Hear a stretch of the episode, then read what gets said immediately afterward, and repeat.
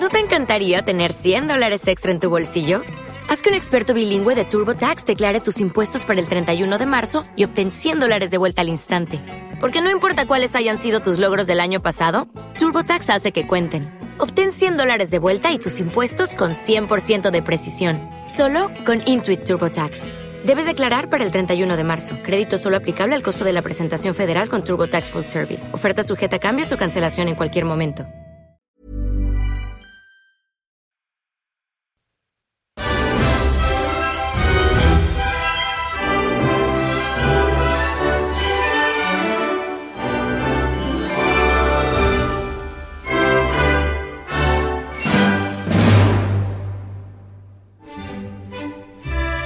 Empecemos este podcast con un apunte. Tu película puede ser rodada en 35 milímetros y proyectada en proyectores de celuloide. La verdad, nunca se verá mejor. De lo que no te podrás salvar es que algún día tu película sea reproducida gracias a un DVD en una televisión. Si la televisión es de alta tecnología, tu película se verá como video. De eso nadie te salva. Escuchas. Escuchas un podcast de Dixo. Escuchas. Filmonauta. Filmonauta. Con Dani Sadia. Por Dixo. Dixo. La productora de podcast más importante en habla hispana.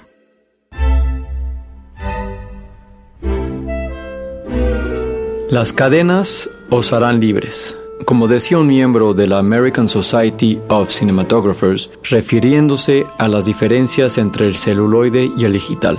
Como es ahora, es demasiado nítido. Para comparar la resolución del celuloide con el del reino digital, tendríamos que cambiar todos esos pequeños gránulos de plata impresos en la película en millones o billones de dígitos. Cuando tenías plata, se creaba una situación orgánica que cuando cortabas el primer plano, toda esa plata parecía fundirse, suavizándose unas partículas a otras. Partículas de plata en el celuloide. Suena algo lejano, mágico, poético. Hasta esotérico, si insisten. Y la manera de hablar en la que el director de fotografía habla de ello transpira romanticismo y nostalgia.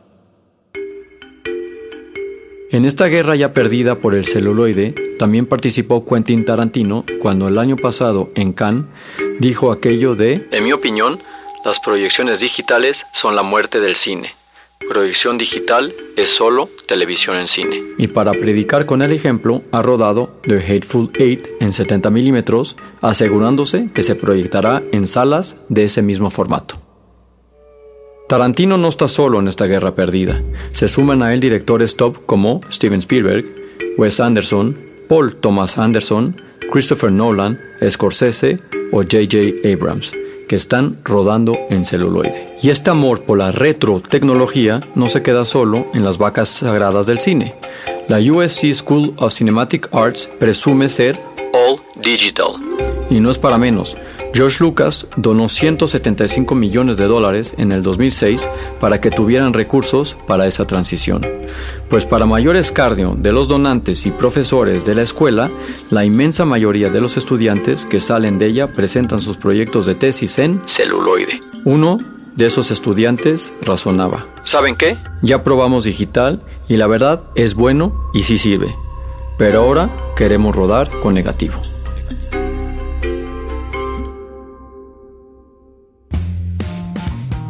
Ahora deben pensar, nos espera un podcast melancólico lleno de suspiros por el celuloide al estilo Cinema Paradiso. Pues nada de eso. Yo amo el cine digital. Es más económico y eso significa más accesible y eso significa que da la oportunidad a más jóvenes talentos a contar sus historias. Y no hay nada que supere esa ventaja. Además, la tecnología día tras día provee de nuevos sensores, lentes, códex y técnicas de postproducción que empiezan a acercarse al cine con mayúsculas.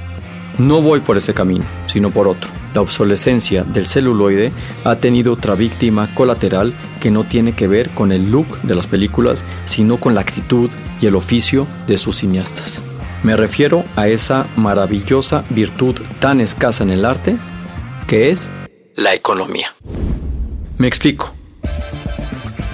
En tiempos de la película física, había que transportarla, Había que manipularla con un cuidado exquisito, cargar los magazines que tenían una duración determinada, rodar teniendo en mente cuándo terminaba el rollo de la película, descargar el magazine con el mismo cuidado, mandar a revelar y uno o dos días después ver los rushes o dailies. Y todo costaba un dineral. Ese verdadero coñazo que ahora te ahorras con una tarjeta de 5 centímetros que descargas en una computadora y que puedes visualizar al momento tenía sus ventajas. ¿Cuáles? De nuevo, la economía. La limitación de tiempo de los rollos y el costo de la película mantenía tu mente y la de tu staff concentrada en la zona Llegabas a intuir lo que quedaba de rollo como intuyes lo que mide tu coche cuando estacionas. Tenías interiorizado el tiempo cinematográfico y el costo de la producción, y esa tensión sobre tu persona se extendía a todo el set, incluidos los actores, lo que te proporcionaba resultados extraordinarios delante de la cámara. Inclusive, una cosa que noté es que todo, todo el staff y sobre todo los actores están más concentrados porque saben que no se pueden dar el lujo de desperdiciar negativo. Filmonauta. Vamos a los números. En el libro que recomiendo, Modern Post de Scott Arundale, nos hablan de film ratio, es decir, una medida del total de minutos de material bruto contra el número de minutos en la pantalla. 16 a 1 es razonable para una película de bajo presupuesto. Ojo, en este caso, cuando se habla de bajo presupuesto, es bajo presupuesto para una película independiente americana, que tiene un presupuesto de aprox 4 millones de dólares.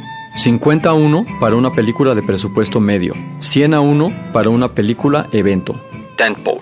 Pero cuando tu presupuesto es de guerrilla, en ocasiones tienes que sacar una secuencia con un film ratio de 2 a 1, es decir, a huevo. Les cuento una anécdota.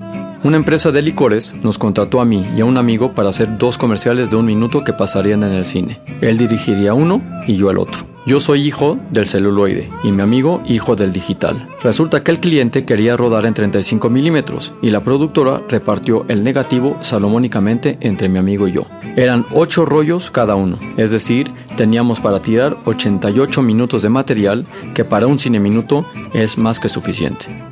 Yo planifiqué mi shooting con guion a un ratio de 4 a 1 y rodé solo lo que había puesto en el plan de rodaje. En total usé seis rollos, así que me sobraron dos, que mi amigo, diré su nombre pero lo blipiaré, me pidió que se los pasara. No solo eso, mandó comprar cuatro rollos más para un total de 14 rollos o 144 minutos de material.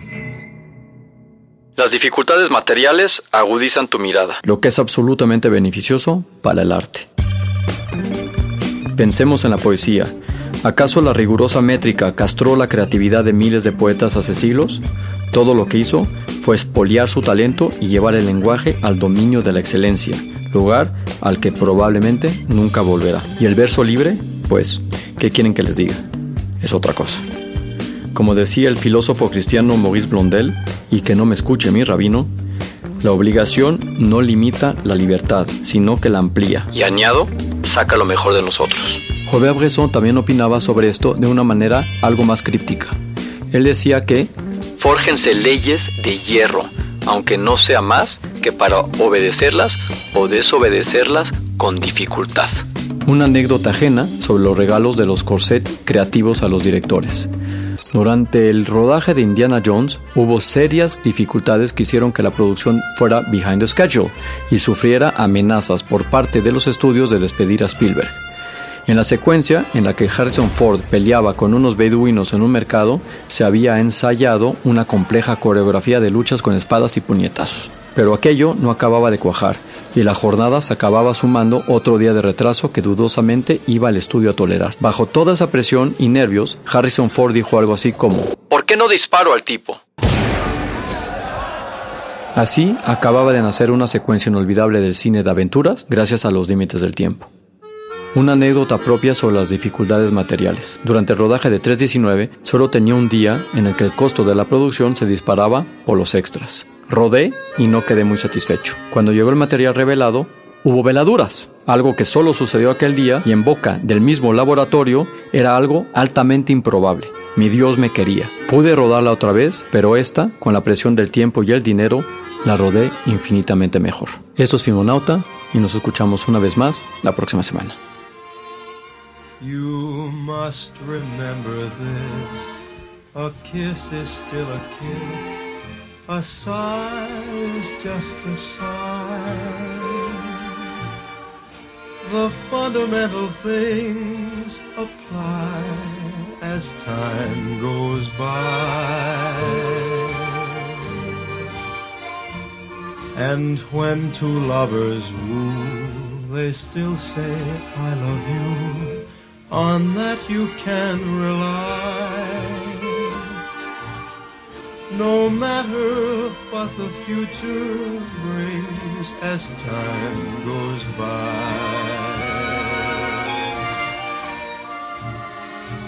Moonlight and love songs never out of date. Hearts full of passion, jealousy, and hate.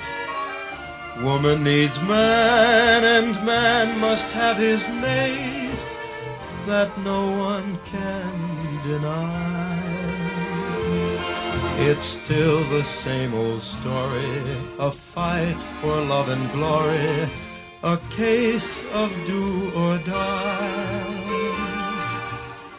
The world will always welcome lovers as time goes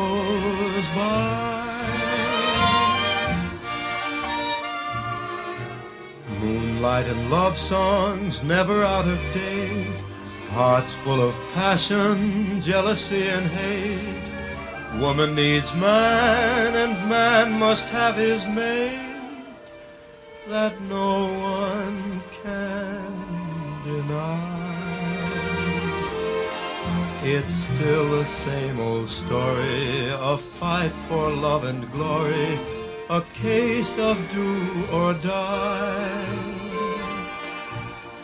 The world will always welcome lovers as time goes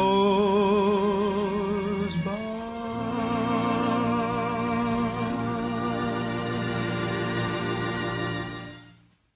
Escuchaste Filmonauta, Filmonauta con Dani Sadia un podcast más de Dixo.